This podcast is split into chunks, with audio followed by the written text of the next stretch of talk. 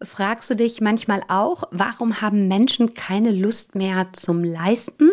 Oder ist es richtig, dass manche immer höher, schneller und weiter unterwegs sein wollen? Wo sortierst du dich ein bei deinem Leistungsideal? Gemeinsam mit Magdalena Neuner und Christopher Spall habe ich mich im Rahmen der Peak Performer Stiftung und dem passenden Buch dazu auf den Weg gemacht, ein neues Leistungsideal aufzudecken. Selbstbestimmt, sinnstiftend und von Freude geprägt. Die meisten von euch kennen Magdalena Neuner. Sie ist zwölffache Weltmeistertitelträgerin, hat olympisches Gold mit nach Hause gebracht, ist eine der erfolgreichsten Biathletinnen aller aller Zeiten und aktuell als Markenbotschafterin und auch als Schirmherrin der Peak Performer Stiftung unterwegs. Sie vertritt in der Stiftung die sportliche Seite, die sportliche Komponente. Das passende Pendant dazu bietet Christopher Spall. Er vertritt die Wirtschaft. Selbst ist er Markenexperte und entwickelt seit über 15 Jahren die DNA von Organisationen und Personen. Mit seinem Team Spall macht Marke berät er wirklich Weltmarktführer und Menschen und Persönlichkeiten aus der Wirtschaft und dem öffentlichen Leben. Und zudem ist er der Geschäftsführer der Peak Performer Stiftung. Und gemeinsam haben wir uns im Interview mit den Fragen beschäftigt, wie wir es tatsächlich hinbekommen, dass Lernen wieder Spaß macht. Wie wir es schaffen, eine sinnvolle, Leistungskultur zu kreieren und in unserem Unternehmen zu etablieren.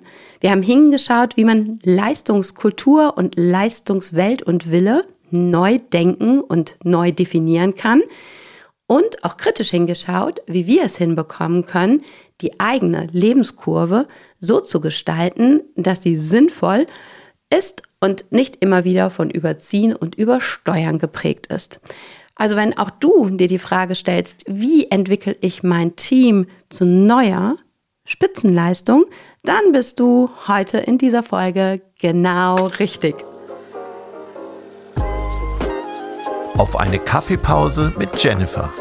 Im Gespräch mit begeisternden Persönlichkeiten. Und somit sage ich herzlich willkommen in dieser ja, speziellen Podcast-Folge. Ein Interview, was ich so in der Form auch noch nicht gehabt habe, mit zwei Partnern und sage schön, dass ihr beide dabei seid. Vielen Dank, Jennifer, für die Einladung. Ich freue mich sehr. ich freue mich auch. Vielen Dank, vielen Dank für die Einladung. Sehr, sehr gerne. Ja, normalerweise seid ihr ein Dreiergespann. Zu euch gehört noch Christian Grams, auch ein ähm, Multi-Unternehmer und auch Teil der Peak Performer Stiftung. Auch als Geschäftsführer an deiner Seite, Christopher. Und Magdalena, du ähm, bist die Schirmherrin dieser Stiftung.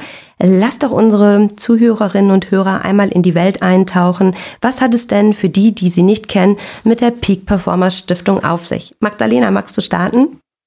Ähm, wir haben vor einigen Jahren ein, äh, ja, haben wir uns als Netzwerk zusammengeschlossen, die Peak Performer, und ähm, das ist ein Netzwerk aus Sportlern und Unternehmern, ähm, die ja gemeinsame Werte vertreten, eine gemeinsame DNA, wie wir es nennen, haben und ähm, ja auch so den Gedanken hatten, was für die Gemeinschaft zu tun. Also ähm, wir haben dann verschiedene Charity-Abende gemacht, bis dann irgendwann die Idee kam, dass wir doch was Eigenes machen könnten und äh, genau das vermitteln könnten, was, was wir denken, welche Werte wir haben, eben unsere DNA.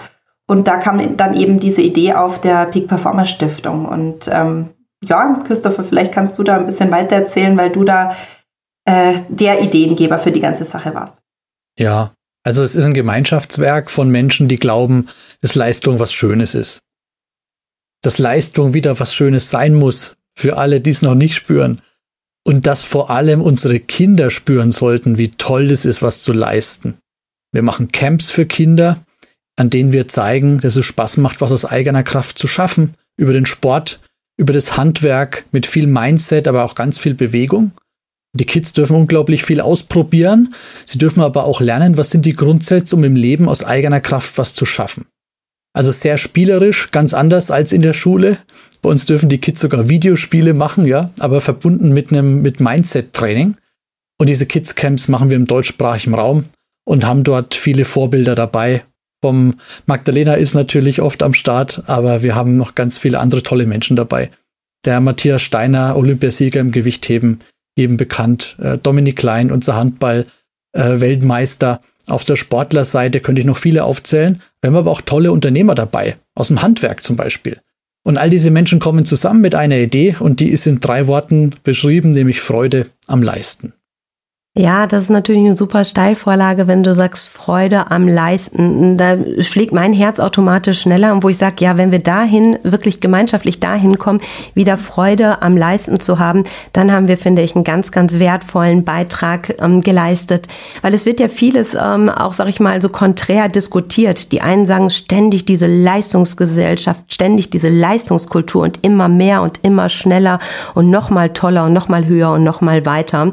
Und die anderen sagen, sagen, hey komm, ich möchte mich ganz smoothie einfach mal zurücklehnen und habe Bock auf eine lange Mittagspause oder ich will nicht die Extrameile gehen. Und das ist sicherlich viele, mm, die es im Sport bewegt und sagt, wo kriegen wir den sportlichen Nachwuchs her? Aber ich glaube noch mal intensiver in der Wirtschaft tatsächlich, wo man sagt, wo soll das alles hinführen, wenn wir keine Leute mehr haben, die Lust haben zu leisten. Absolut. Das ist eine Diskussion, die spüren wir jeden Tag. Ne? Spürt ihr wahrscheinlich auch mit den Menschen, mit denen ihr sprecht? Also, wo kommt die Motivation her, noch was zu leisten? Müssen wir noch was leisten? Uns geht's doch so gut. Das ist korrekt, ja. Uns, unserer Generation geht so gut wie wahrscheinlich keiner zuvor. In Deutschland, unseren Kindern geht so gut wie, wie noch nie Kindern in Deutschland. Und gleichzeitig sehen wir aber, dass sich die Welt weiterentwickelt und dass sie sich anfängt schneller zu drehen. Und vor allem in Asien und in Kalifornien. Und dass da auch die Innovationen wachsen. Und deswegen glauben wir, müssen wir uns auch wieder anstrengen, ja, und eben das Beste geben. Es heißt ja immer in der Schule, er hat sich bemüht und das klingt, das klingt so negativ. Aber ich glaube, wir müssen da mal die Ironie rausnehmen, weil genau darum geht's. Ne? Ein ehrliches Bemühen, um das Beste zu geben. Und es ist dann in dem Moment vielleicht völlig wurscht, was da für eine Note am Ende rauskommt oder für einen Umsatz bei einer Organisation am Ende geht es erstmal um die Anstrengung und die wird früher oder später auch zu Erfolgen führen. Egal, ob man dann Olympiasiegerin wird oder den Job seiner Träume hat oder ein tolles Unternehmen entwickelt. Und es geht ja vor allem auch darum, Entschuldigung, wenn ich dann nochmal reinsteigen darf, es geht vor allem ja darum, dass Leistung und Anstrengung nicht unbedingt was Anstrengendes sein muss. Das ist, glaube ich, ein ganz wichtiger Part dabei zu verstehen, dass es einen Unterschied gibt zwischen einer Leistung, die man fast schon spielerisch erbringt, weil man total Bock darauf hat, auf das, was man tut, weil man einfach eine Riesenfreude hat, weil man vielleicht was gefunden hat, was zu einem passt, weil man dafür brennt. Das ist auch das, was wir bei den Camps vermitteln wollen, dass Leistung und Anstrengung nicht anstrengend sein muss und nicht mit Druck verbunden sein muss. Ähm, das ist, glaube ich, so genau das Problem, was viele damit verbinden und warum diese Leistungs dieses, dieses Wort Leistung und auch diese, dieses Leistungsdenken so einen schlechten Ruf hat, meiner Meinung nach. Ja, das ist aber, Magdalena, ja auch die Ursprungsbedeutung der Leistung. Ne? Ähm, wenn du da nachschaust in den Wörterbüchern, da heißt schnell eine vollbrachte Arbeit, jawohl, aber dann kommt gleich eine, eine Handlung, die aus einer Verpflichtung heraus entsteht. Mhm. Also der alte Leistungsbegriff heißt, du musst. Mhm. Und es war alternativlos weil das Überleben kann nur gesichert werden, wenn wir uns reinhängen, ja. Und heute ist es eine ganz andere Nummer. Vor allem mit den jüngeren Studienabgängern beispielsweise, da ist es eine durchaus spannende Diskussion. Die sagen, ja, muss ich wirklich? Wir glauben, von dem du musst, da sollte man zu einem Ich will kommen. Und zu mhm. der Frage, was willst du denn aus eigenem Antrieb leisten? Und zu diesem Leistungsbegriff da müssen wir, glaube ich, da müssen wir hinkommen. Übrigens, da gibt es eine spannende Definition. Ich weiß nicht, ob ihr die kennt. Im Wörterbuch steht ganz unten für Leistung auch. Leistung heißt auch Spur. Im übertragenen Sinne einer Spur folgen. Mhm. Ich, ich spinn's jetzt mal weiter und geh mal auf der Spur und sag, es ist deine eigene Spur. Folge deiner eigenen Spur, dann kannst du auch dein Lebenswerk in die richtige Richtung führen eine ganz spannende Definition dabei. Und vielleicht sollten wir so mal auf den Leistungsbegriff draufschauen und nicht nur Arbeit durch Zeit und sinnlose Plackerei, denn damit da können wir nicht nur die Jungen nicht mehr vom Ofen hinterm Ofen herholen, da können wir auch unsere Generation, ich bin jetzt 40, nicht mehr begeistern und auch nicht mehr 20, die Menschen, die 20 Jahre weiter sind und sich überlegen, ob sie sich nochmal reinhängen oder jetzt in Frührente gehen. Jammern, meckern und motzen verändert überhaupt nichts. Dennoch kommen immer mal wieder Beschwerden von Mitarbeiterinnen und Mitarbeitern auf dich zu und du willst bestens vorbereitet sein, dann trainiere mit unseren Audioguides. Diese findest du unter begeisterungsland.de slash audios. Mhm. Ja, ich fand es ähm, am Bild des ähm, die eigene Spur finden, auf Spur bringen, auf Spur kommen, dieser Spur folgen, ähm, total ähm, spannend und auch, auch sehr positiv besetzt. Also jetzt ist es so, dass wir viele Führungskräfte haben, die den Podcast lebend gern hören, die selbst, ähm, glaube ich, einen ganz, ganz hohen Antrieb mit sich bringen. Die wissen, was sie wollen ähm, und dafür auch jeden Tag einstehen. Ich glaube, häufig ist es so als Führungskräfte, dass wir dann vielleicht Teammitglieder haben und sagen, warum bringen die denn nicht genau diesen Kampfgeist, genau diese Motivation, vielleicht genau ähm, diesen, diesen Aspekt von Fleiß oder Mut halt mit.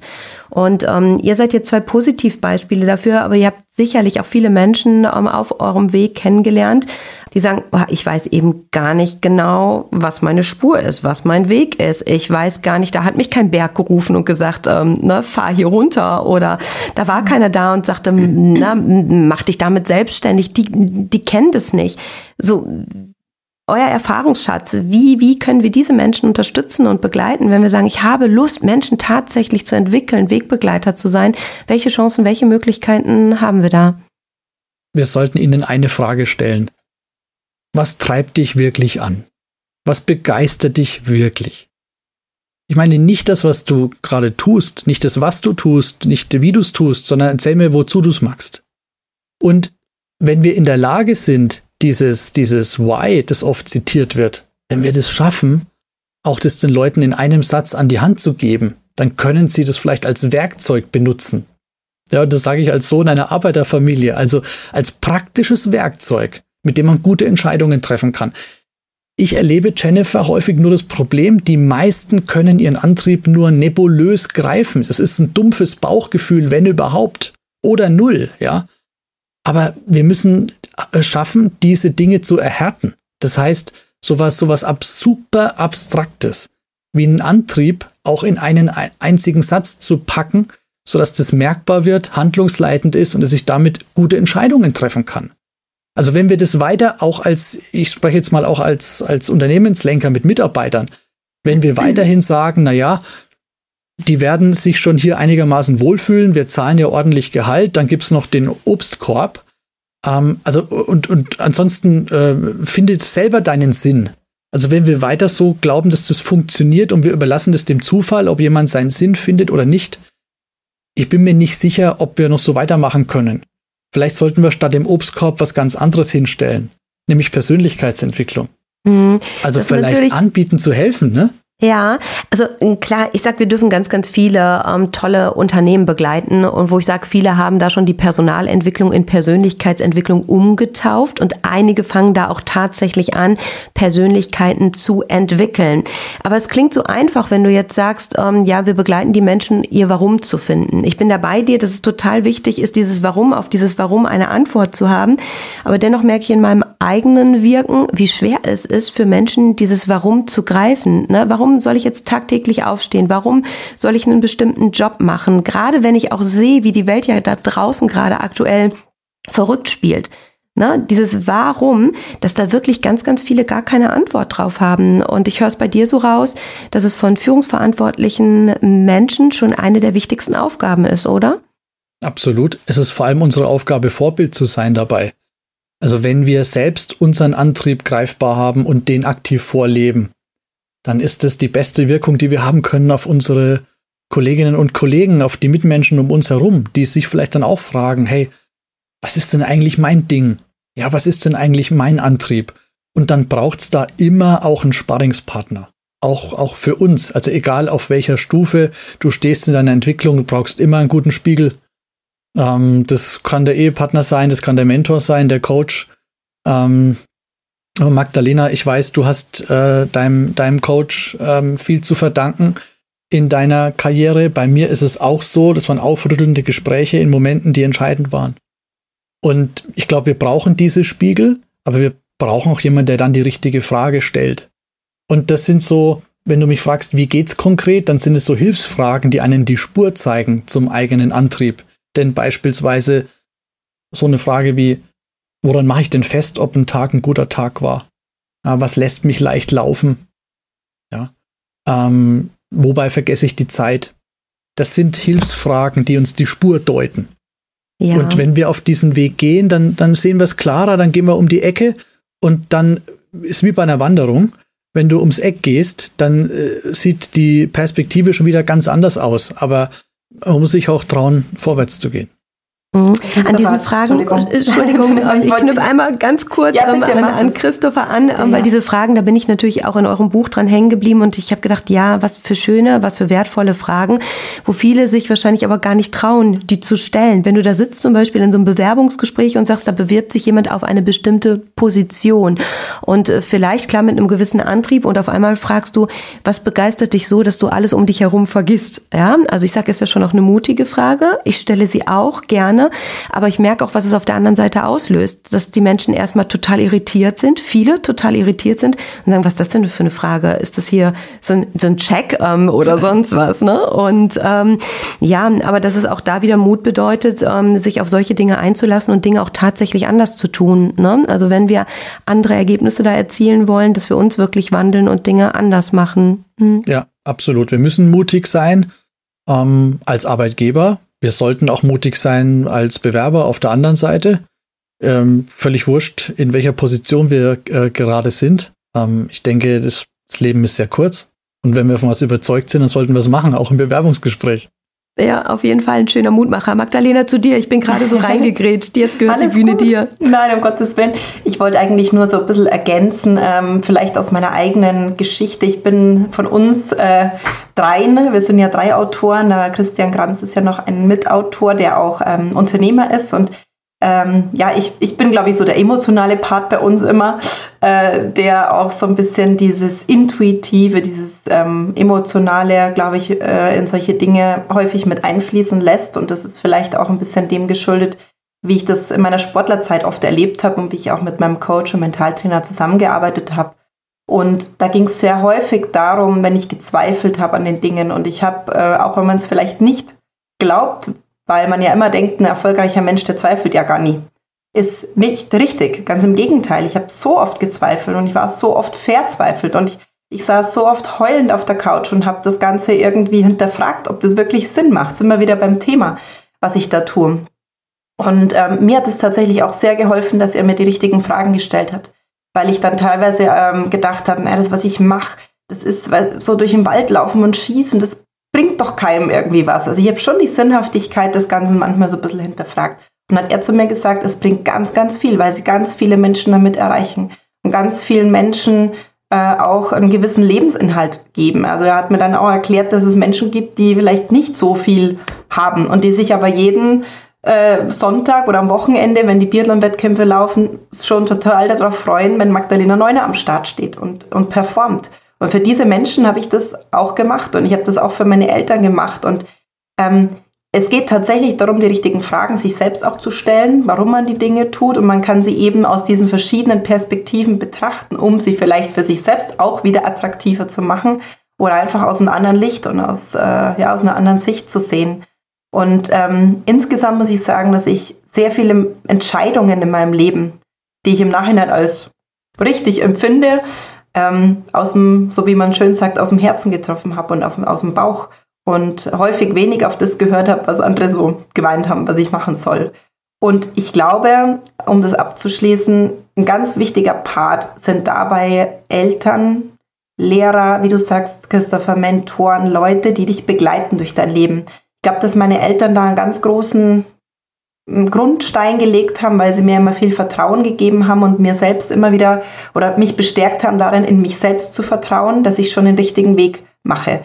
Und mir geht es jetzt so selber als Mama, ich habe drei Kinder, ich, das sehe ich total als meine Aufgabe an, äh, die Kinder dahingehend zu unterstützen, dass sie ihre Spur finden. Das ist, glaube ich, wirklich unsere Aufgabe als Eltern, aber auch als Lehrer, als äh, Trainer, als Menschen, die junge Menschen ins Leben begleiten, weil ich glaube, da wird der Grundstein gelegt dafür, ob solche Menschen später sich auch diese Fragen selber stellen können oder diese Fragen auch für sich beantworten können. Und ich habe eine, eine tolle Geschichte aus der eigenen Familie. Meine Tochter steht im Buch, ähm, das äh, steht drin, sie spielt noch Tennis äh, und da konnte sie sich nie so richtig motivieren dafür. Und ich habe dann tatsächlich gedacht, naja gut, sie ist halt jetzt nicht die Sportkanone, ist jetzt nicht so ihr Ding. Ähm, naja, lassen wir das. Und dann hat sie irgendwann gesagt, sie möchte Turnen anfangen. Und habe ich gedacht, naja, mit neun Turnen anfangen, das ist halt wahrscheinlich schon echt ein bisschen spät. Aber ich habe dann da angerufen im Verein und die Trainerin hat gesagt, naja, sie kann zur Probe mal kommen, aber es ist schon von der Anforderung her, hm, fünf Stunden Training in der Woche. Und da habe ich gedacht, na gut, hm, eine Stunde Tennis war ihr zu viel, da bin ich gespannt. Und die geht jetzt wirklich seit September mit einer Begeisterung zum Turnen. Ist unglaublich, mein Kind ist völlig verändert. Und ich musste für mich selbst auch feststellen, es geht, es, es ging nicht um Tennis oder es ging nicht um Sport als solches, sondern sie hatte einfach nicht das Richtige für sich gefunden, wofür sie sich begeistern konnte. Und sie ist total begeistert. Es ist egal, ob es fünf Stunden Training sind, es macht ihr wahnsinnig viel Spaß. Und es war für mich als, als Mama auch wieder ein totales Learning, ähm, die Kinder echt einfach verschiedenstes ausprobieren zu lassen, egal ob man selber der Meinung ist, ob das sinnvoll ist oder nicht. Ähm, und also ich bin sehr dankbar, dass die Trainerin sie aufgenommen hat und ähm, sie hat auch ihre Probezeit schon bestanden. Und äh, ja, ich freue mich riesig für meine Tochter, dass sie jetzt was gefunden hat in sportlicher Hinsicht, was zu ihr passt. Das finde ich wahnsinnig schön. Also finde ich wirklich toll. Ja glaube, da sind alle Eltern halt eben happy, wenn das Kind irgendwas hat, was es richtig, richtig gerne macht, auch wenn man sich ja. manchmal Dinge anders wünscht. Also mein älterer Sohn spielt Fußball leidenschaftlich gern bei Wind und Wetter. Und wenn ich schon mal frage, na ja, heute auswärts, schau mal, das Wetter, also Mama, da gibt's kein schlechtes Wetter und los. Und wo ich denke, im Prinzip sollte ich doch einfach so happy sein, dass er da halt eben was hat, auch wenn ich mir was anderes da mehr gewünscht hätte. Und ich glaube, das ist genau auch das, was du sagst, dass man dafür offen ist, dass es was anderes ist, als das, was man sich selbst vielleicht vorstellt oder wünscht. Und das kann kam ja auch bei dir, Christopher, durch, wo du sagtest, deine Family hätte sich auch was anderes gewünscht, aber sie haben dich dennoch supportet, deinen Weg ähm, zu gehen. Für mich ploppt da nur noch mal die Frage auf, wenn ich jetzt egal ob jüngere Menschen halt eben oder in, in, in, egal in welchem Alter habe, die einfach sagen, ich weiß es trotzdem nicht, ich weiß nicht, wofür ich mich begeistern kann. Ne? Also da bin ich bei diesem inneren Antrieb, weil ihr sagt, ihr habt es im Buch auch drin, es ist ja eine Mischung aus inneren und äußerem Antrieb. Ich brauche jemanden, der die richtigen Fragen stellt, der Support, äh, der supportet, aber ich brauche trotzdem so einen inneren Antrieb. Und ich entdecke manchmal bei Menschen so eine gewisse Lethargie, ähm, so eine, vielleicht im Moment auch wirklich so eine Kraftlosigkeit, Machtlosigkeit manchmal. Ähm, was für Impulse habt ihr da, wenn sich der eine oder andere gerade so ertappt fühlt und sagt, boah, ja, gerade echt anstrengend. Wie komme ich da raus? Wie, wie komme ich wieder zu meinem inneren Antrieb, zu der inneren Kraft zurück? Ich glaube tatsächlich, es, es muss aus einem selber herauskommen. Ähm, ich, ich glaube, das wäre jetzt auch gelogen, Christopher. Du darfst mir gerne ins, ins Wort fallen, wenn man sagt, das kommt von allein. Also ich, ich, es ist halt so, der Spruch, jeder ist seines Glückes Schmied, da ist schon was dran. Also ja. ich muss schon selber ein bisschen in die Pötte kommen. Und ähm, ja, ich glaube, es lohnt sich meist. Es ist ja wie dieser innere Schweinehund, wenn man ähm, Sport machen möchte ja. oder nicht machen möchte. Wenn man diesen inneren Schweinehund überwindet und man merkt, wie toll das Ergebnis ist, wie super man sich fühlt, wenn man ihn überwunden hat, ähm, kann man sich beim nächsten Mal vielleicht ein bisschen leichter motivieren und so weiter. Ähm, es ist irgendwie äh, im Endeffekt ein, ein Effekt ähm, ja, des, des positiven Gefühls, dass man sich dieses positive Gefühl im Endeffekt abspeichern muss und wissen muss, ja, es ist jetzt gerade irgendwie so, dass ich keine Lust habe, mir meine Turnschuhe anzuziehen. Aber wenn ich es mache, es lohnt sich. Genau. Und ähm, es geht um die innere Einstellung. Und es gibt Menschen, die einem dabei helfen, diese innere Einstellung zu verändern, zu verbessern, aber am Ende muss es jeder selbst tun. Ja, ja das ist so. Also ohne Leistungswille keine Spitzenleistung. Das ist so sicher wie es Amen in der Kirche, ja? Also der Wille muss aus dir kommen. Aber mit der richtigen Frage von außen, da kann man diesen Willen schon ein bisschen rauskitzeln. Ja? Ähm, um einfach zu fragen, wo willst du denn, wo willst du denn hin? und auch um so ein Gefühl wieder zu aktivieren, das man schon mal hatte. Ich nenne das Gefühl Schaffensglück. Das kennen wir alle, ja?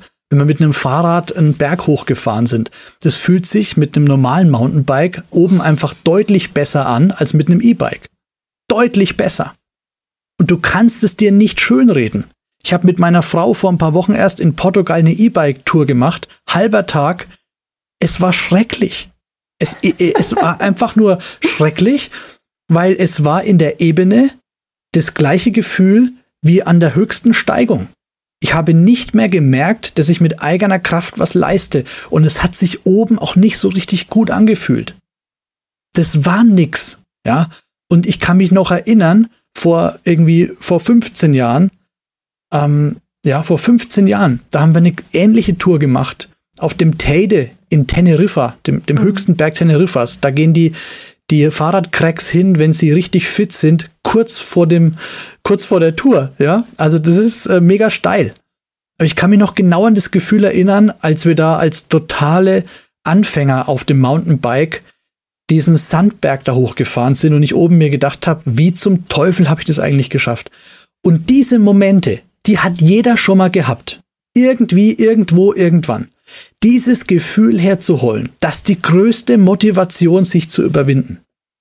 Mhm, also ich finde den Begriff des Schaffensglücks ähm, sehr, sehr schön und ähm, das würde ich mir wünschen, dass das überall Einzug nimmt, weil ich glaube, das ist nochmal eine gute Handhabe, dass man sagt, wann hast du mal was geschafft, erreicht, ähm, was dich so richtig, richtig glücklich gemacht hat. Ne? Wenn wir dann in dieses Gefühl halt reinkommen, dass wir dann vielleicht auch andere Potenziale und Ressourcen wieder wecken können. Ich höre auch so ein bisschen raus, wenn du sagst, okay, dann strampelt man sich da ab oder Magdalena, du sicherlich in harten, harten Trainingseinheiten, ähm, dass auch zur Spitzenleistung tatsächlich auch Schmerz dazugehört, oder? Ja, also ich äh, kann jetzt aus der Leistungssport-Sicht äh, natürlich sagen, ja, also Leistungssport ist jeden Tag für Ausgaben. Ähm, vielleicht nicht immer im Training, aber schon nahezu, sage ich jetzt mal, und im Wettkampf sowieso absolut. Also absolute Verausgabung, äh, 120 Prozent.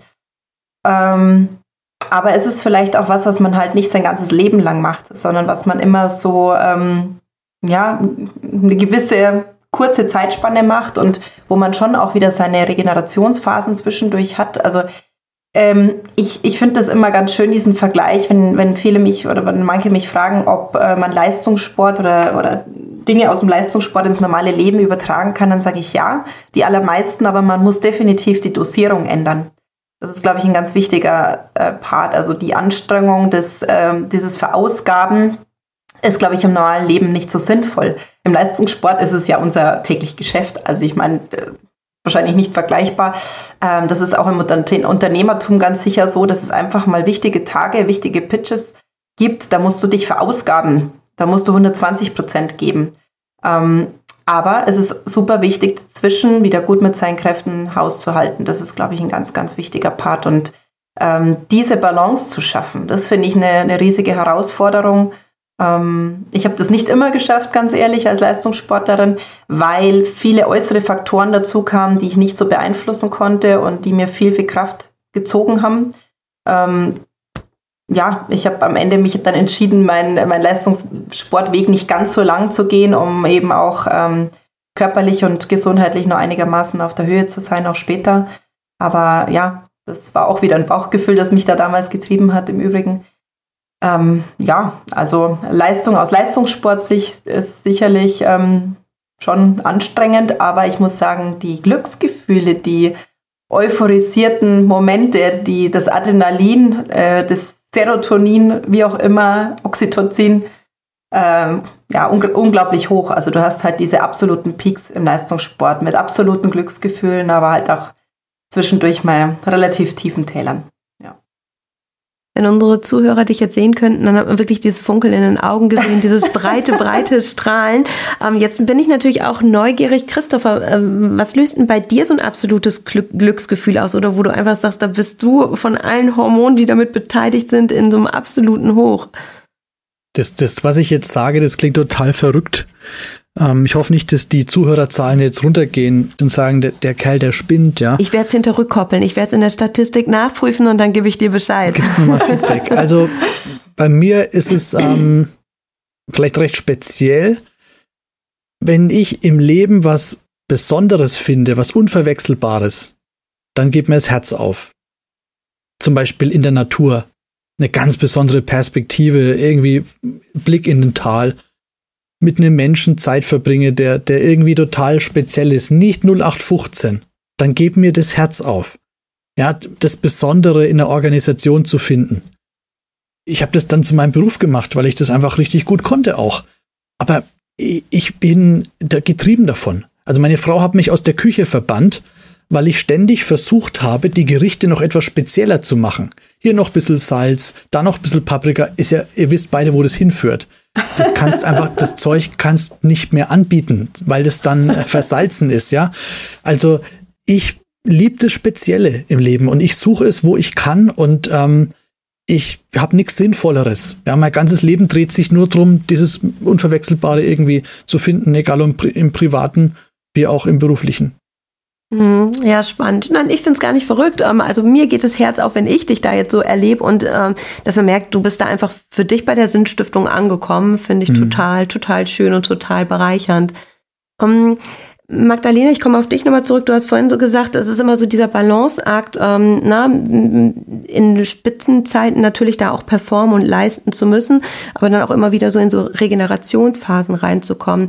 Und ich bin an einer Formel in eurem Buch hängen geblieben, an der Formel für Spitzenleistung. Und ähm, die setzt sich ja zusammen aus dem inneren Antrieb, ähm, der Fähigkeit und der Widerstandskraft. Und bei der Widerstandskraft war es ja auch ähm, beschrieben, dass es um ja, Anspannung und Entspannung geht. Und ähm, da habe ich nur gedacht, ich darf die Formel mit meinem Mann nicht teilen, weil er sagt, Anspannung kannst du, entspanne überhaupt nicht. Ähm, dann steht unser schöner Sessel da und du sitzt nicht drauf. Ähm, aber wenn wir da noch mal so einsteigen, wenn man sagt, ähm, was bedeutet, egal ob ich ähm, im, im, privaten oder im beruflichen Kontext sage, ich, ich gebe total gerne Spitzenleistung, aber trotzdem, wo ist diese Gratwanderung, wann es vielleicht irgendwann zu viel ist oder wann es kippen kann oder wann es gefährlich wird? Ich würde mich da fast schon als Expertin mittlerweile bezeichnen. Ja, dann weil los. Ich, weil ich da so viele, wirklich so viele Höhen und Tiefen und so viele eigene Erfahrungen gemacht habe in der Hinsicht. Ähm, ja, vielleicht gezwungenermaßen einfach durch die Extreme des Leistungssports, ähm, der an sich anstrengend, aber positiv anstrengend, möchte ich jetzt mal dazu sagen, äh, ist, aber wo es unheimlich wichtig ist, eben diese Regenerationsphasen zu haben. Also als Sportler weiß man das. Also Training, Regeneration. Leider ist es im normalen Leben häufig nicht so. Da geht es nur um Tun und Machen und dieses sich regenerieren, das fällt leider meistens so ein bisschen hinten runter. Und ich merke das gerade als Mama. Und ich glaube, da können jetzt viele Mamas und auch Papas ähm, mit dem Kopf nicken.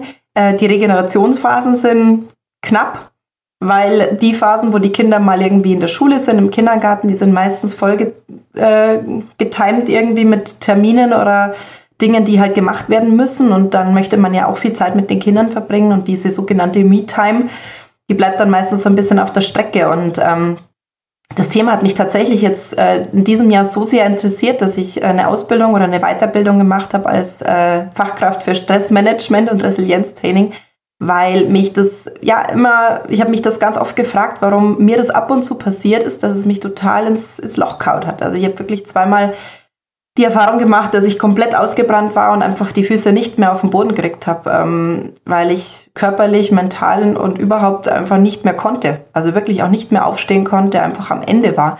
Äh, einmal als Sportlerin, weil mich die Dinge völlig überrollt und überfahren haben und ich einfach, ähm, ja, wie gesagt, ausgebrannt war. Und einmal als Mama ähm, mit vielen Herausforderungen drumherum, also berufstätige Mama, selbstständig, ähm, der Mann auch eigener, eigenes Unternehmen, ähm, Management, das vielleicht nicht unbedingt sehr verständnisvoll dafür war, dass man zwei Kinder hat, nachts nie schläft und dann auch noch ein gesundheitliches Problem hat und dann irgendwann geht es nicht mehr. Dann läufst du in die Klinik ein und der Arzt fragt dich ähm, oder schüttelt mit dem Kopf und sagt, dass du überhaupt noch laufen kannst, ist ein Wunder.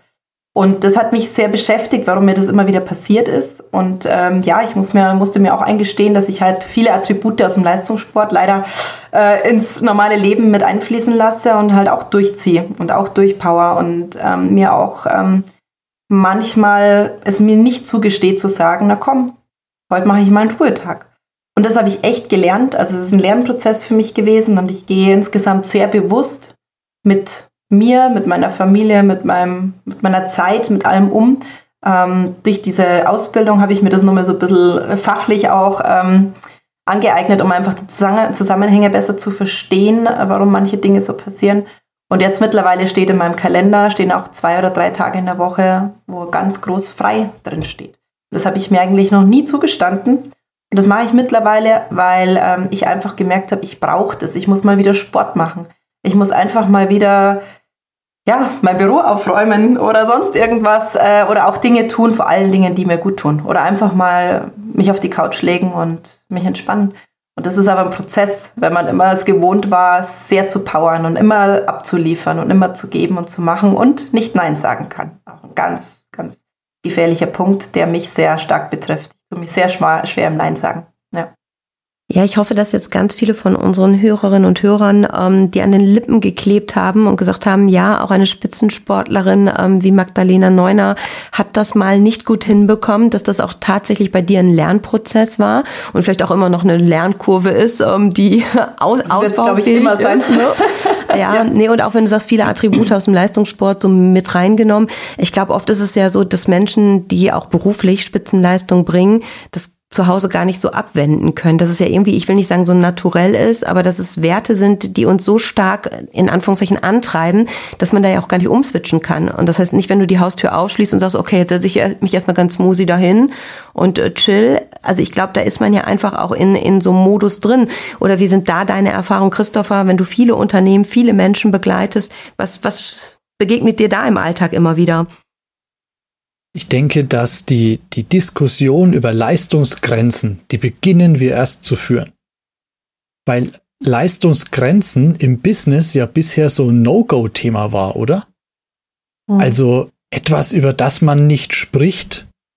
Ähm, dann äh, geht es aber auch in die andere Richtung und Burnout äh, ist irgendwie zum meistgebrauchten Wort geworden. Also übertreiben äh, darf man es vielleicht auch nicht, ist dann nicht auch nicht alles ein Burnout.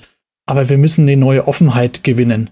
Offenheit über Leistungsgrenzen ähm, offen zu diskutieren. Und deswegen haben wir im Buch ganz viel Wert darauf gelegt, diese tiefen Momente, die dunklen Momente der absoluten Spitzenleister, die offen zu legen. Zum ersten Mal. Also da sind ganz viele Geschichten drin, die noch nie erzählt wurden. Unternehmer, die bei ihrem 20-jährigen Jubiläum auf der Feier zusammengeklappt sind, weil es einfach nicht mehr gegangen ist. Ähm, Sportler, die berichten von ihren Zusammenbrüchen. Magdalena macht es sehr schonungslos und ich habe Magdalena ganz viele Feedbacks bekommen übrigens, die gesagt haben, hätte ich nie gedacht, dass die Neuner so offen über ihre Tiefschläge spricht. Ja, hätte ich nie gedacht. Mhm. Also das Buch ist extrem offen. Ich glaube, das ist das Besondere daran. Und diese Offenheit, die sollten wir übertragen in unsere Familien, in unsere Organisationen, in unsere Netzwerke. Lasst uns offen mit unseren Schwächen umgehen und lasst uns aber auch bitte offen mit unseren Stärken umgehen und, und stolz sein auf das, was wir richtig gut können. Ja, das ist auch nicht so richtig deutsch. Es fällt uns immer wieder mal auf die Füße, wenn es darum geht, äh, Haltung zu zeigen und der Amerikaner nagelt dir in einem Satz hin, was er richtig gut kann, bei Lichte betrachtet, alles äh, nicht so richtig sauber, aber klingt unglaublich gut wir sind nicht so richtig gut drin, unsere Stärken klar auf den Punkt zu bringen. Zum Beispiel auch dann Marken aufzubauen. Die, die sind auch in Kalifornien die wertvollsten Marken äh, der Welt und vielleicht morgen in China. Wir sind aber auch nicht so richtig gut drin, äh, mit Schwächen, mit Fehlern offen umzugehen. Ja, und ähm, bei beidem wollen wir doch mit dem Buch einen kleinen Impuls setzen und beides ist Teil einer neuen sinnvollen Leistungskultur, wie wir sie verstehen. Mhm, du bringst ähm, das Stichwort noch mal rein, ähm, neue Leistungskulturen. Ich weiß, dass euch das total wichtig ist, dass man eben nicht an diesem alten Leistungsbegriff, wie du auch gestartet bist, an diesem alten Leistungsbegriff ähm, klebt, weil viele werden wahrscheinlich sagen, so will ich gar nicht leisten. Ich will keine 120 Prozent, wie Magdalena sagte. Ich will auch gar nicht den Wert Fleiß haben. Ich finde, das ist gar kein erstrebenswerter äh, Wert, ähm, ne, sondern ich möchte es anders haben. Wie können wir es denn tatsächlich schaffen, zu so einem, zu einem neuen Verständnis zu kommen? Weil ich merke selbst, ne, junge Führungskräfte kleben für mich immer noch an so einem alten Leistungsverständnis. Das heißt, ja, aber ne, 40 Stunden die Woche reicht doch nicht. Du kannst auch 50 machen. Und genau. ne, du hast erst einen Samstag da. Jetzt kommt doch auch noch den zweiten oder den dritten Samstag. Und ist, ist das Teil von aktueller oder neuer oder zukünftiger Leistungskultur? Das ist genau das Problem. Ja, das, das danke, dass du das ansprichst. Das treibt mich enorm um. Deswegen muss ich da jetzt reinsteigen, Magdalena. Na bitte, also ich Die, hätte jetzt sowieso dir das Feld überlassen, Christopher. ja, lass uns das zusammen denken. Aber ja, das, ist doch das ist doch genau das Problem. Für die einen ist Leistung erst ab 50 Stunden pro Woche. Vorher hast nichts geleistet. Also ein quantitatives Leistungsverständnis vollständig von gestern. Und für die anderen ist Leistung etwas, was wir gar nicht mehr brauchen, weil es ja eh von alleine läuft. anstrengungsloser Wohlstand ist hier das Schlagwort. Das ist doch, wir wissen doch, wir haben das doch, wir spüren doch gerade, dass beides fehlschlägt. Wir brauchen zwingend einen gesunden Mittelweg. Und wie geht es, hast du gefragt? Ich glaube, es geht nur, wenn wir uns erlauben, dass in jeder Organisation ein individuelles, gemeinsames Leistungsverständnis entwickelt wird. Und zwar ein gemeinsames von den Jungen und den Alten. Ein gemeinsames von den Leistungsträgern und den Durchschnittsperformern. Ein gemeinsames vom CEO mit dem Praktikanten. Also unter Beteiligung aller Hierarchiestufen, sich zu fragen, was ist für uns in der Organisation ABC, was ist eigentlich Leistung? Wie verstehen wir Leistung? Wie wollen wir bei uns leisten? Nach welchen Grundsätzen leisten wir hier in unserer Organisation? Mhm. Dann sind diese Diskussionen, dieses die in, in den Extremen, alt gegen jung, es hilft uns überhaupt nicht weiter. Es hilft in keiner Organisation, in keiner Familie und in keiner Gesellschaft. Wir brauchen ein gemeinsames Leistungsverständnis und da dämmert es uns auch, da gibt es nicht eines, was wir über alle drüber stülpen und sagen, so müssen wir es jetzt machen. Null. So unverwechselbar wie der Mensch, genauso ist jede Kultur in Organisationen. Und da müssen wir uns auch trauen, diese besondere Leistungskultur, die ist sicher geprägt durch ein paar Persönlichkeiten, die in der Vergangenheit die Organisation getrieben haben, vielleicht von Menschen, die heute das Ruder in der Hand haben, aber auch von einem, von einem Zusammensein, von einer, von einer Art, besonderen Art der Zusammenarbeit. Lasst uns doch mal diese individuelle Leistungskultur auf den Punkt bringen, dann haben wir ein gemeinsames Verständnis. Und da haben wir, glaube ich, im Buch schon viele Aspekte, die Teil von einer modernen und sinnvollen Leistungskultur sind. Aber im Buch steht nie drin, genau so muss sie aussehen, sondern es ist eher ein Anreiz, dir deine eigene, dein eigenes Leistungsverständnis zu suchen. Und dazu möchten wir die Menschen gern motivieren. Ja, das finde ich ist ein total schöner ähm, Antreiber zu sagen, ähm, diskutiert gemeinsam Leistungskultur, weil oft ist es ja immer noch klar, wir sprechen über Unternehmenskultur ne, mit Philosophie und Werten, Mission und Vision etc. Aber wirklich das Thema Leistungskultur mal auf den Tisch zu bringen, wenn ich jetzt auch gedanklich so ganz viele Partner durchgehe, ich glaube, da sind so individuelle ähm, Verständnisse da, was für mich Leistung bedeutet, aber dass das ganz selten im unternehmerischen Kontext oder vielleicht auch im familiären Kontext, wie du sagst, dass da mal Leistung auf den Tisch geschmissen wird und dass dass man einfach mal hinschaut und sagt, was heißt das denn für uns? Der eine genau. sagt eher, äh, du kommst doch gar nicht zur Ruhe und noch mal mehr und noch mal mehr und noch mal schneller. Und äh, der andere wirft vielleicht vor, ja, und du machst ja gar nichts und kommst gar nicht aus dem Quark. So, aber so können wir ja nicht zu einem gemeinsamen Einverständnis kommen. Das heißt aber schon auch, Kompromisse einzugehen. Das heißt, vielleicht, wenn ich sage, für mich bedeutet es trotzdem 50 Stunden zu leisten und für mich ist es sinnstiftend, dass ich davon auch so ein Stück weit nicht für mich Abstand nehme, aber Abstand nehme, was mein Team angeht um mich herum. Klar, es heißt Konsens finden. Kompromiss ist immer so, oh, der faule Kompromiss ist nicht mein Weg und für viele Menschen auch nicht. Aber einen Konsens zu finden zwischen den Haltungen, das hilft, glaube ich, in jeder Gruppe weiter und ähm, wenn Unterschiedlichkeit da ist, dann, dann können wir das auch als Geschenk sehen. Ja, das ist doch toll, dass die unter uns, das ist doch toll, dass die jungen Leute von heute sich nicht mehr kaputt machen in ihren Zwanzigern, weil sie schlauer sind als wir. Hab ich nicht gewusst. Ich hing am Freitag als letzter in dem Glasturm im zwölften Stockwerk, hab die Lichter in den anderen Skyscrapern langsam ausgehen sehen und war um neun immer noch da weil ich nichts anderes hatte Mitte 20 als die Karriere. So, nur mhm. dann habe ich irgendwann auch gemerkt, ja holla, Karriere, da geht's ja eigentlich gar nicht drum, wie hoch du da kletterst auf der Leiter. Das geht doch eher darum, ob die Leiter an der richtigen Wand steht. Das ist doch, das verstehst du. Irgendwann, aber es ist doch schön, dass die jungen Leute von heute da schon weiter sind als wir. Die haben doch recht. Mhm. Nur gleichzeitig gibt's auch eine Notwendigkeit zu leisten. Und jetzt lasst uns doch mal zu, das zusammenbringen und eben schauen individuell, wie können wir das in unserer Gruppe, in unserer Organisation, wie können wir das denn zusammenbringen. Das finde ich ein ganz tolles und ähm, anspruchsvolles Ziel. Bringe ich mal ein gutes Beispiel aus, aus meiner Sportlerzeit zu dem Thema. Ähm, und zwar war das immer so, dass äh, wir sind ja eine Nationalmannschaft und ich komme noch so aus einer Zeit, das ist ja jetzt auch schon 15, 17 Jahre sowas her, äh, wo ich ähm, in die Nationalmannschaft gekommen bin. Und da war das so, die waren teilweise über zehn Jahre älter als ich. Und als ich zum ersten Mal auf Trainingslehrgang mitgefahren bin, da haben wir alle einen Trainingsplan gekriegt. Und das war der Plan für die nächsten zwei Wochen. Und der stand fest. Weil das haben wir immer schon so gemacht. Genau. Und dann stand ich da mit meinen 18 Jahren und die anderen mit 28, 29, 30. In einer völlig anderen körperlichen Verfassung als ich, die zwei Jahre vorher noch fünf Tage die Woche in die Schule gegangen ist. Ähm, ja, und dann ist relativ früh in mir schon dieses Gefühl aufgekommen, das kann doch nicht richtig sein, dass wir alle das Gleiche machen. Wir sind doch total unterschiedliche Menschen. Habe ich mir damals mit 18 schon die ganze Zeit, habe ich mich gefragt, ob das der richtige Weg ist. Und es war immer die Ansage, das haben wir immer schon so gemacht, wir waren immer schon damit erfolgreich.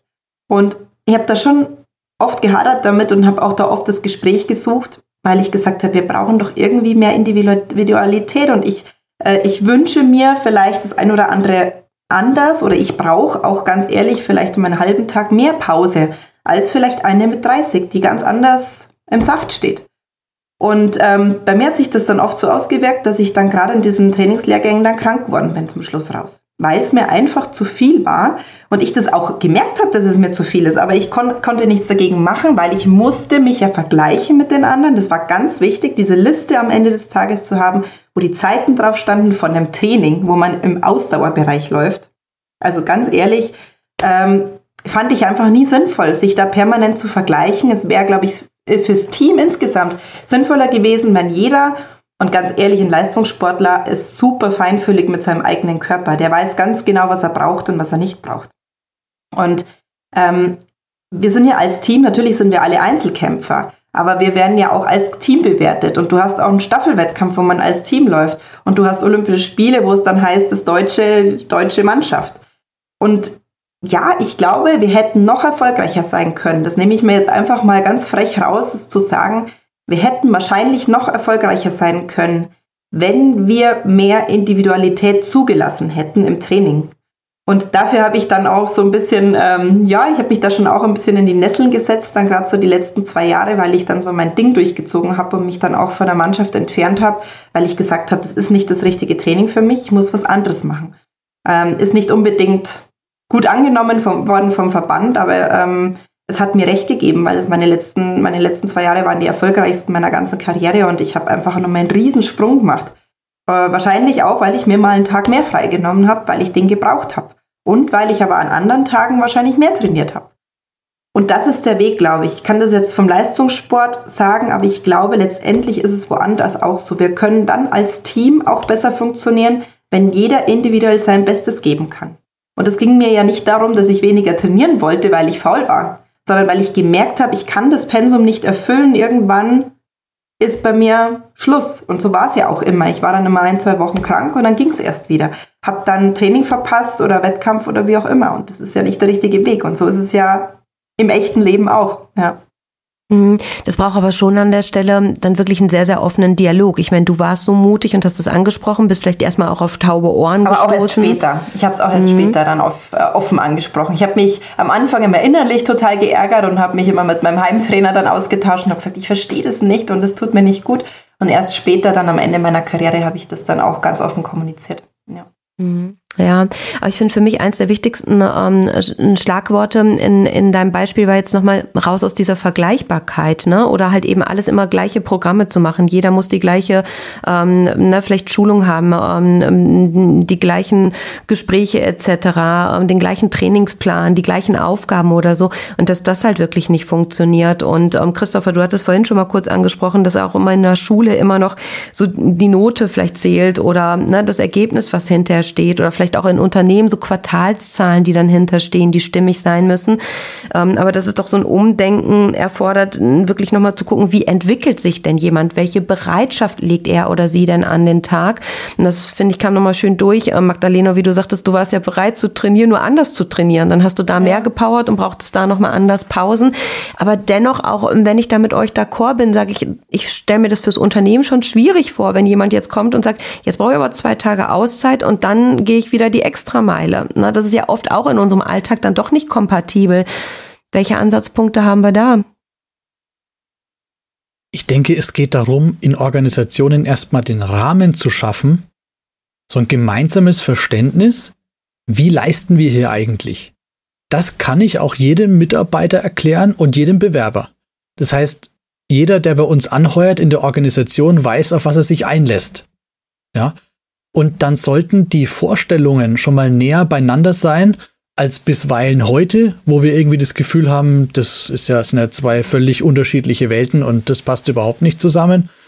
Ähm, das heißt, ich würde von vornherein auf Transparenz setzen und diese Leistungskultur kommunizieren, greifbar machen, sodass die Menschen da andocken können, die sich auch für dieses Verständnis begeistern können. Und die anderen, die sagen, ah, ist nichts für mich, ähm, ja, das ist eine Kultur, die ist, die ist von, von viel Fleiß geprägt, äh, beispielsweise. Äh, das bin ich nicht. Dann ist es vielleicht nicht der richtige Rahmen für dich, um zu wirken und ist auch völlig in Ordnung.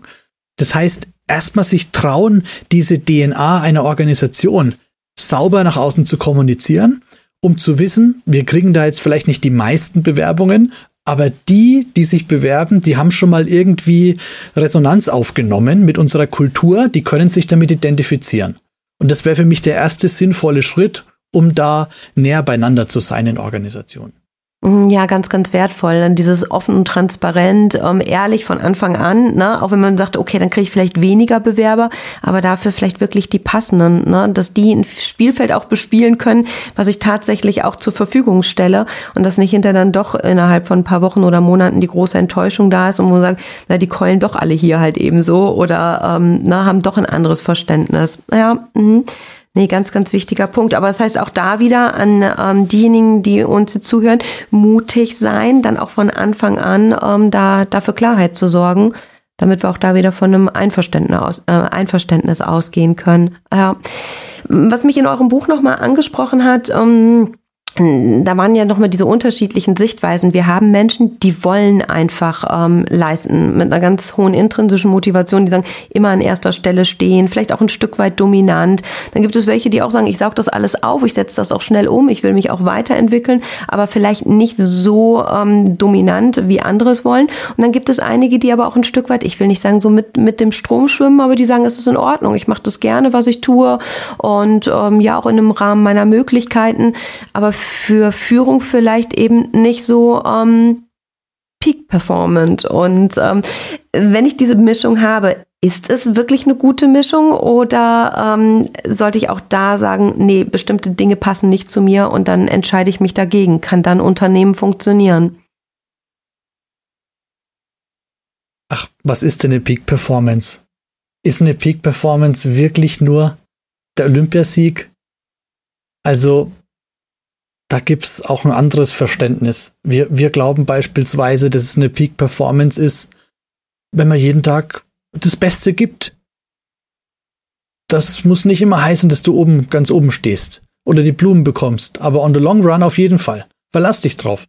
Das Resonanzprinzip gilt. Versprochen. Aber mhm. vielleicht nicht in einem Tag, ja. Also Peak Performance ähm, ist für uns nicht nur an einem, an einem Ergebnis oder an einer Medaille äh, gemessen. Ähm, Peak Performance ist auch der, der Wille, das Beste zu geben. Und vielleicht ist heute nicht das Beste nicht das gleiche, was es morgen ist, weil du heute einen schlechten Tag hast. Weil heute einfach alle die Welt über dich hereinbricht. Ja, ähm, das, weil wir Menschen mit Schwächen sind. Das heißt, all das gehört auch zu einem gesunden Leistungsverständnis dazu. Morgen schaut es aber vielleicht schon wieder anders aus. Aber der Wille, aus dem Tag das Beste zu machen, der Wille, aus einer schwierigen Situation sich selbst wieder rauszukämpfen, der Wille zu einem unverwechselbaren Lebenswerk, das ist Peak Performance. Und wenn dieser Wille da ist, dann wirst du später irgendwann noch belohnt. Da glaube ich ganz fest dran. Und mhm. letztendlich glaube ich, Jennifer, dass alle diese Modelle, ob jemand jetzt so ist oder so oder anders, dass alles gut ist. Also jeder so sein soll, bitte, und darf, wie er ist. Also das, es geht uns nicht darum, äh, jetzt nur diejenigen anzusprechen, die die Top-Performer und Spitzenleister sein wollen in dem Leben, sondern ähm, ganz ehrlich, ich beneide manchmal die Menschen, die sagen, das ist für mich auch völlig okay. Ja. Und ich habe da keine so hohen Ansprüche. Ganz ehrlich, das beneide ich manchmal, weil ich merke bei mir selber, dass ich mir manchmal das Leben schwer mache, weil ich so hohe Ansprüche an mich selbst und auch oft an mein Umfeld habe. Und ähm, ja, wenn du sagst dominanter Typ, das bin ich wahrscheinlich dann in einer gewissen Art und Weise. Ich wäre, ich glaube, ich wäre der Typ, ich könnte nicht gut in einem Angestelltenverhältnis sein. Ähm, das merke ich, dass ich so ein gewisses Problem mit Autoritäten habe. Weiß es nicht. Aber kommt vielleicht aus dem Sport.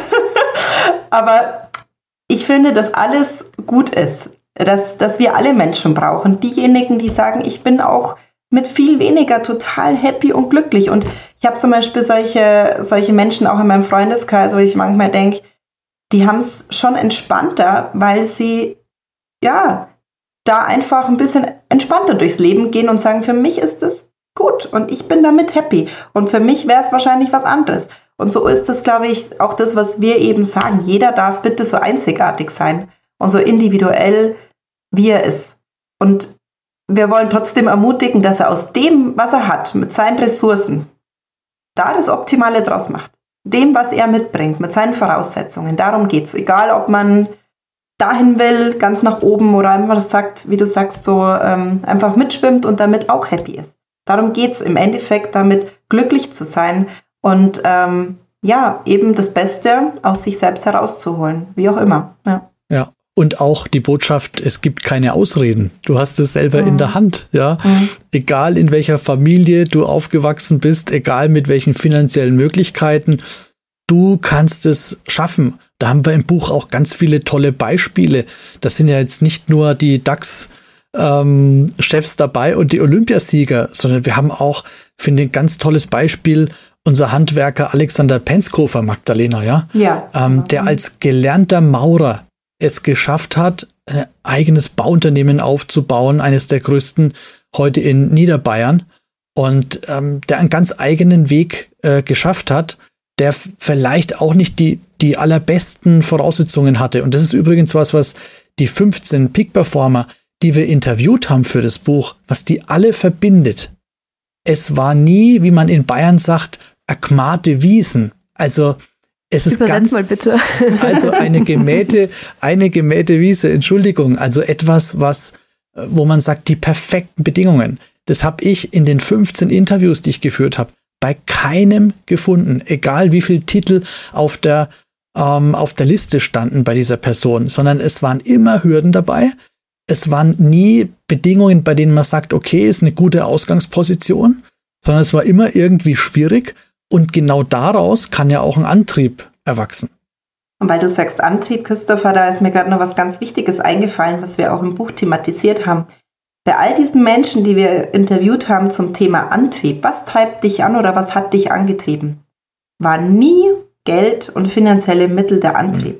Und das fand ich ganz, ganz wichtig. Ähm, das einfach, das kann man auch gerne einfach mal so stehen lassen dass es bei vielen erfolgreichen Menschen nicht das Geld war, was sie angetrieben hat. Also bei mir auch nicht. Ähm, als ich aufgehört habe, haben welche zu mir gesagt, ja, aber das Geld, was du jetzt nicht mehr verdienst, also ich wusste erst gar nicht, was die damit, also ich, ich war überfordert von der Frage, weil ich das nie gemacht habe, um damit irgendwie reich zu werden. Ich meine, man hat Riesenglück, wenn man als Sportler es doch schafft, davon leben zu können und das ist toll und ich bin sehr dankbar dafür, dass, dass ich äh, so erfolgreich war. Aber ich glaube, die wenigsten von diesen Peak-Performern haben das gemacht. Nur fürs Geld. Definitiv nicht. Ja. Oder Christopher, wie siehst du das? Da gibt es eine wunderbare Geschichte im Buch von Matthias Steiner. Dem wurden mal 50 Euro hingelegt, wenn er mit Absicht die nächst, das nächstgrößere Gewicht nicht schafft von dem Trainer eines Konkurrenten. Also legt ihm die 50 Euro hin. Matthias Steiner schaut sich die 50 Euro an und überlegt sich, hab mich Geld schon mal weitergebracht als Motivator? Nein, dem zeige ich's jetzt. Geht da raus und stemmt ein Gewicht, was er bis dahin noch nie gestemmt hat. Also das heißt, genau der, das Gegenteil ist der Fall. Ja, der hat gesagt, euch zeige ich's jetzt, wenn ihr mich hier bestechen wollt. Ne? Das heißt, Geld ist, äh, kann nicht der Motivator sein. Da braucht's was Größeres. Geld ist, und das wissen alle, die im Leben irgendwas zustande gebracht haben, das ist eine Konsequenz aus einem inneren gelebten Antrieb. Und das kommt, aber das sollte nicht ähm, das Ziel und der Zweck des Daseins sein. Ja. Und da bin ich bei euch. Also an die Menschen, also die ich jetzt im Kopf habe, die ihre Berufung wirklich leben, die ihre Spur gefunden haben. Ich glaube, die könnten woanders in anderen Aufgabenbereichen, vielleicht auch in anderen Unternehmen oder Konzernen äh, sicherlich auch mehr verdienen. Aber es war nie der Antrieb. Die haben gesagt, ich kann das tun, was ich leidenschaftlich mhm. gerne tue und, und was ich richtig gut kann. Und ähm, ja, da bin ich absolut, absolut bei euch. Ja, ich könnte noch ewig, ewig mit euch weiter plaudern. Ähm, ich möchte noch mal einen Brückenschlag zum Abschluss, ähm, zum Anfang machen. Ihr habt so begeistert davon berichtet, wenn ihr junge Menschen, Jugendliche mit auf den Weg nehmt, ähm, sie in ihr Potenzial bringt, äh, Sachen aufzeigt, die die vielleicht vorher noch gar nicht im Blick hatten, dass das so sein kann. Wenn wir jetzt an die Unternehmer, Unternehmerinnen denken, die uns lauschen und sagen, ja, ich habe jetzt nicht diese Kids, die ich in so ein Camp schicken kann, aber was gibt ihr mit auf den Weg, wenn ich das jetzt als Führungskraft höre und sage, ich habe Bock halt halt eben die jungen Menschen oder vielleicht die auch nicht mehr ganz so jungen mitzunehmen. Was lässt sich so in die Praxis adaptieren? Vielleicht noch so eure wichtigsten ja, Praxisimpulse für die, die sagen, ich möchte so ein bisschen Camp ähm, zu mir reinholen, wenn ich euch nicht gerade buche. da sprechen wir später nochmal drüber. ähm, nein, aber wenn ich sage, so ein bisschen was will ich in mein Unternehmen reinholen, ich habe Blut geleckt, ähm, ich finde es toll. Ähm, was sind da eure wichtigsten Punkte? Ich würde drei Dinge in unter den Weihnachtsbaum legen. Das erste ist radikale Ehrlichkeit. Gegenüber den eigenen Leuten wie gegenüber den Bewerbern. Ehrlichkeit in der Frage, wer wir sind, was wir können und wo wir hinwollen. Das zweite ist spielerisches Lernen. Das machen wir bei unseren Kids Camps. Wir haben da einen sogenannten Skill Court. Das ist eine geniale Maschine. Die Kids machen da motorisch was die erraten Antworten und laufen dann zu den entsprechenden Feldern. Also motorisches trifft kognitives Training. Das könnten wir wunderbar bringen in die Personalabteilungen. Vieles, was da im Onboarding so passiert, mit irgendwelchen langweiligen Präsentationen, könnten wir ruckzuck hier auf unseren Skillcord transportieren und dann macht es auch wieder Spaß zu lernen. Ja, vor allem für die Auszubildenden. Zweiter Punkt, spielerisches Lernen. Und ähm, dritter Punkt, Identität. Also arbeitet heraus, was ist der Sinn bei uns eigentlich ähm, zu leisten? War, warum ausgerechnet bei uns leisten? Was ist unsere DNA? Wenn ihr den Leuten, egal ob jung oder alt, diesen Sinn erschließt, indem ihr diese DNA herausarbeitet und den Menschen an die Hand gibt, vor allem in Führungskräften, dann identifizieren sich die Menschen auch und Identifikation, das zeigen Studien, ist der wichtigste Treiber für Engagement. Die Menschen hängen sich rein, aber du musst ihnen heute einen guten Grund geben. Im Buch nennen wir es nicht mehr ohne Fleiß kein Preis, sondern ohne Preis kein Fleiß. Hm. Ja, sehr cool. Also du musst äh, den Preis, und das kann eben der Sinn sein heute, den musst in Schaufenster stellen. Ähm, dann ähm, ja, strengen sich die Menschen auch wieder für dich an. Ja, das heißt aber schon, auch wenn du sagst, du legst es unter den Weihnachtsbaum, ist es natürlich schon noch Arbeit damit verbunden. Ähm, aber drei spannende Aufgaben, die sind, die wir da ähm, ne, uns gemeinsam annehmen dürfen, um tatsächlich ja das zu präsentieren, was in uns steckt. Ja, super, sehr, sehr schön. Magdalena, was, was gibst du denn mit rein noch? Ja, wie ihr wisst, bin ich ja eher so der emotionale Typ. wir ergänzen uns wunderbar, finde ich, der Christoph und ich.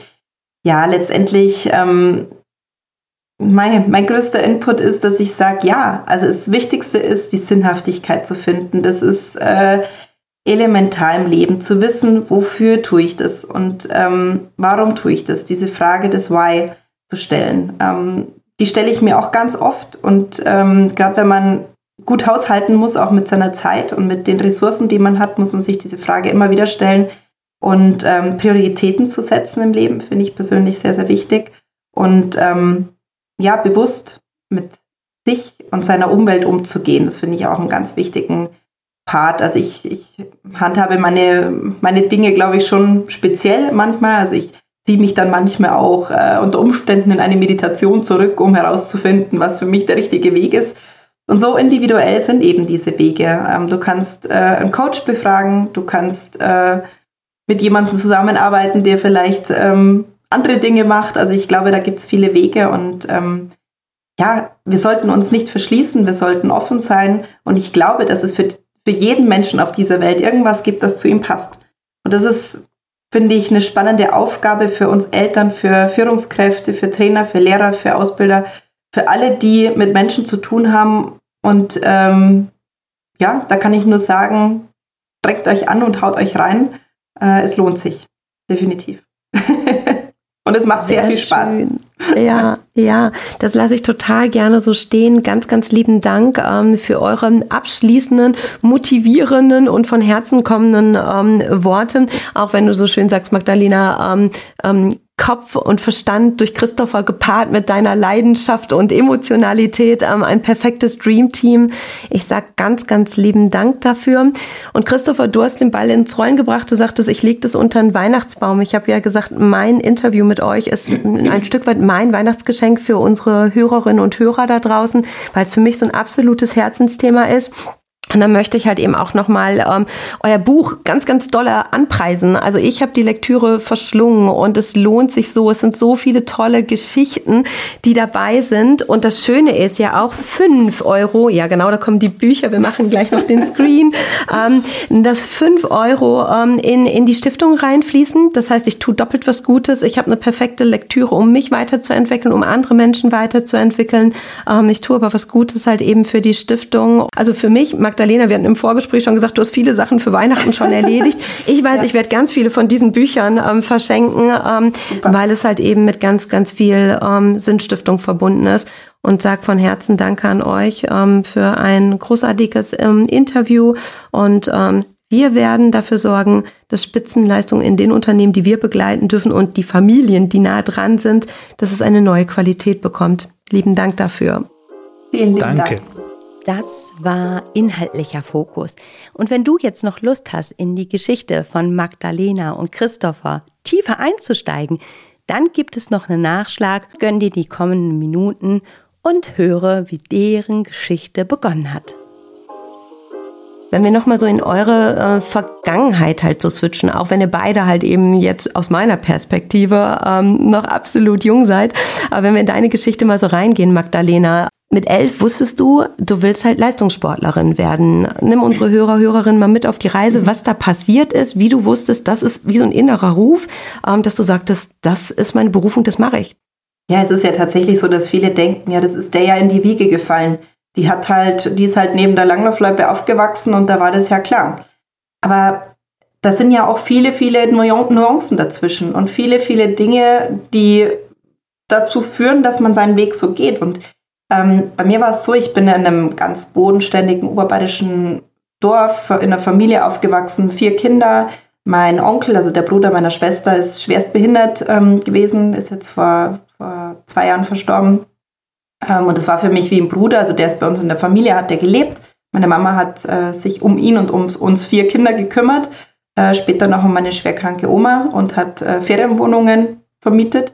Mein Papa hat in der Bank gearbeitet und ähm, ja, wir Kinder mussten uns schon relativ früh um so ein bisschen um uns selber kümmern. Es war jetzt auch nicht unbedingt so, dass die finanziellen Mittel so da waren, dass ich einfach mal fünf Paar Ski bekommen habe zu Weihnachten, die allerbesten am besten und äh, dass mich meine Eltern auch ständig zum Training fahren konnten. Also da war schon viel Eigeninitiative von, von äh, früh an gefragt und ja, letztendlich kam bei mir immer alles so aus mir raus. Ich habe mit meinen Freunden bin ich in der Freizeit langlaufen gegangen. Meine Kumpels äh, waren mit mir im Skiclub. Wir haben zusammen das erste Biathlon-Training besucht und waren begeistert. Und die Eltern ähm, haben mich dann mitgenommen. Wir haben dann Fahrgemeinschaften gebildet, dass, dass meine Eltern auch nicht so oft fahren müssen und dass das gut funktioniert. Ich konnte mit der Trainerin mitfahren.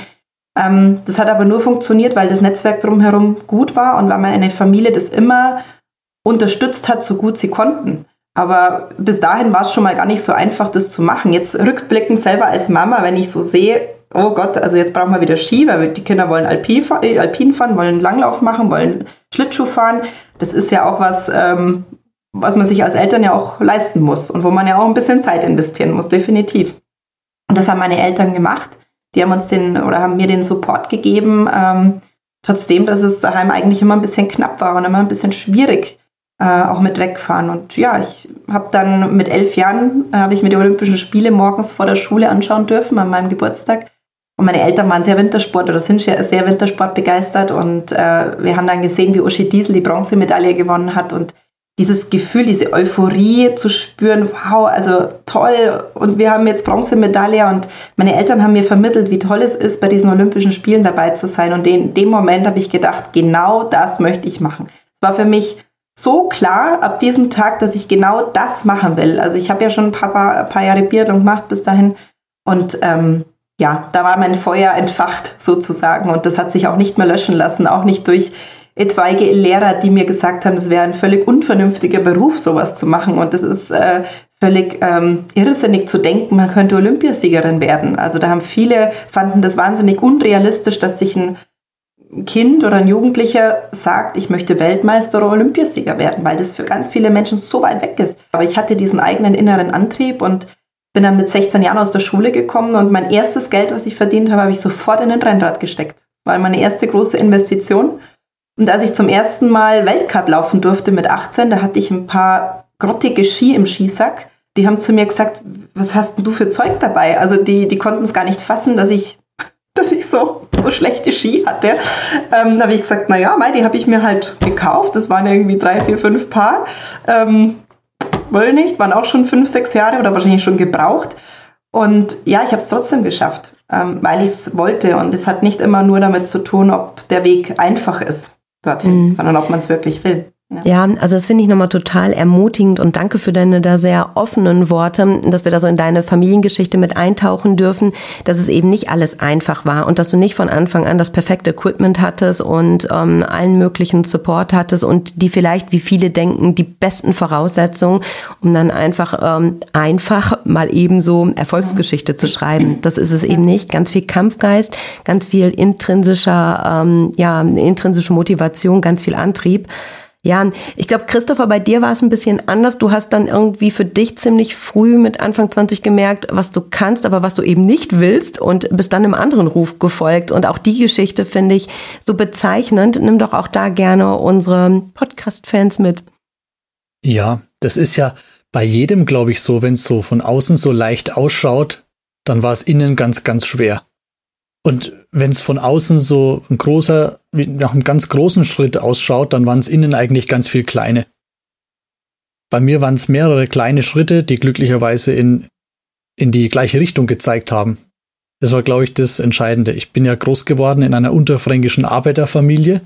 Ja, mein, mein größtes Glück, weil da habe ich den, den ganz großen Antrieb entwickelt, mh, hm, was anderes zu machen und aus dieser Arbeiterfamilie erstmal auszubrechen und ich wollte studieren, ja. Also ich wollte was Intellektuelles machen und es war zu Hause, hatte das nicht die höchste Lobby gehabt, ja. In der Arbeiterfamilie, da ist das wertvoll, was man irgendwie in die Hand nehmen kann und was man nutzen kann.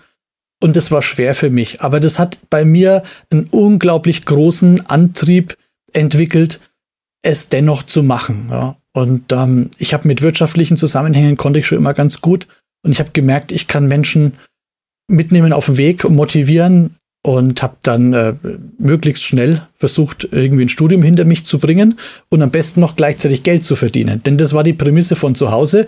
Studieren wäre ausnahmsweise möglich. Gab es zwar in der Familie noch nie, ist völlig verrückt. Du kannst es machen, aber du musst nebenbei Geld beibringen. Und da gab es damals die sehr gut bewerteten Berufsakademie-Studiengänge in Baden-Württemberg. Heute ist es so all over the place. Duale Hochschule kennt jeder. Aber damals war das, ähm, gab es ganz wenige Plätze und das Studium ging drei Jahre, sechs Semester und während die anderen an der Uni Semesterferien hatten, ging es für mich dann in den Betrieb und du hast dann gelernt, ähm, das direkt anzuwenden, hast aber das ganze Jahr Geld bekommen. Und das war so der Kompromiss. Das war der Konsens, der möglich war. Und sobald das Studium durch war, war für mich klar, jetzt geht's hier raus raus aus Unterfranken und da war dann so Frankfurt das nächste große, das war genau die, die Gegenwelt mit ihren ähm, hohen Türmen und einer ganz anderen Kultur. Ich bin dann in die Bankenwelt eingestiegen und habe recht schnell gemerkt, ähm, dass da vorwärts geht, wenn man äh, offen auf die Leute zugeht und fleißig ist. Und das habe ich von zu Hause ja mitbekommen. Also Fleiß und sich anstrengen, das waren die Grundwerte von zu Hause. Und ich habe dann immer mehr gemerkt, wie mich diese Grundwerte eigentlich unterscheiden von anderen. Und ich war dann ein halbes Jahr in Frankfurt und war dann die jüngste ähm, Führungskraft in der Commerzbank zu der Zeit. das war 2007, war dann Marketingleiter der, der Vortochter Cominvest und hatte plötzlich acht Mitarbeiter und der jüngste war 27. Der war damals dann drei Jahre älter als ich und es war der Praktikant.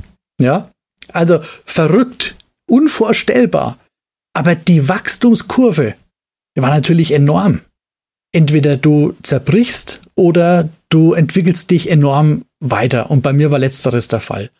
Und das hat dann auch dazu geführt, dass ich sehr schnell die Finanzbranche wieder verlassen habe, denn die Entwicklung hat bei mir dazu beigetragen, dass ich die Frage nach dem Sinn gestellt habe. Das ist ja genau die Frage, die uns heute im Berufsleben ständig umtreibt. Und ich habe in Frankfurt wirklich viel gefunden, aber den Sinn eben nicht, weil ich oft auch Produkte vertreten musste als Marketingleiter, von denen ich wusste, die sind nicht so wirklich sinnvoll. Und habe dann ähm, noch bevor ich Risiken, große Risiken im Leben aufbauen konnte mit äh, Hypothek und Kindern und Familie und so, habe ich ähm, die Branche verlassen und habe gesagt, ich, ich möchte da tiefer gehen, ich möchte was Sinnvolles machen und habe das Marketing auch ähm, beiseite geschmissen und habe gesagt, Marketing weg, ich möchte am Kern einer Organisation arbeiten. Ich möchte wirklich herausarbeiten, was macht die wirklich aus und nicht nur die Oberfläche verschönern. Und ähm, ja, so kam dann die, die Gründungsidee auch zustande, Spalmacht Marke zu gründen, Organisationen und auch Personen zu befähigen, herauszufinden, was macht sie unverwechselbar, also den echten Kern und nicht mehr wie in Frankfurt die Oberfläche. Und ähm, ja, so ging es dann auf dem eigenen Weg weiter. Aber es waren mehrere Schritte, ja. Der Schritt, mutig zu sein, nach Frankfurt zu gehen in Frankfurt den Arm zu heben, als die Frage kam, möchte sich jemand denn bewerben auf den Abteilungsleiterposten? Es hat sich halt niemand beworben, nur der 24-jährige Anfänger, der erst ein halbes Jahr da ist. Also zweites Mal die Hand gehoben, ein drittes Mal die Branche wieder zu verlassen, wo es doch genug Geld gibt und viel Renommee in einem gemachten Nest. Da muss man auch mutig sein, die Hand zu heben. Und ein viertes Mal, als es darum ging, ein Unternehmen zu gründen. Ich war damals dann angestellter Berater und es lief ganz gut. Wenn es dir gut geht, dann solltest du drüber nachdenken, dich vielleicht weiterzuentwickeln. Und das habe ich viermal gemacht. Und, und das glaube ich entscheidend, dass man in den Momenten, die einem das Leben bietet, dann auch mutig genug ist zu springen. Das war's für heute. Und jetzt nicht einfach abwarten und Tee trinken. Hol dir weitere Tipps und Impulse auf begeisterungsland.de.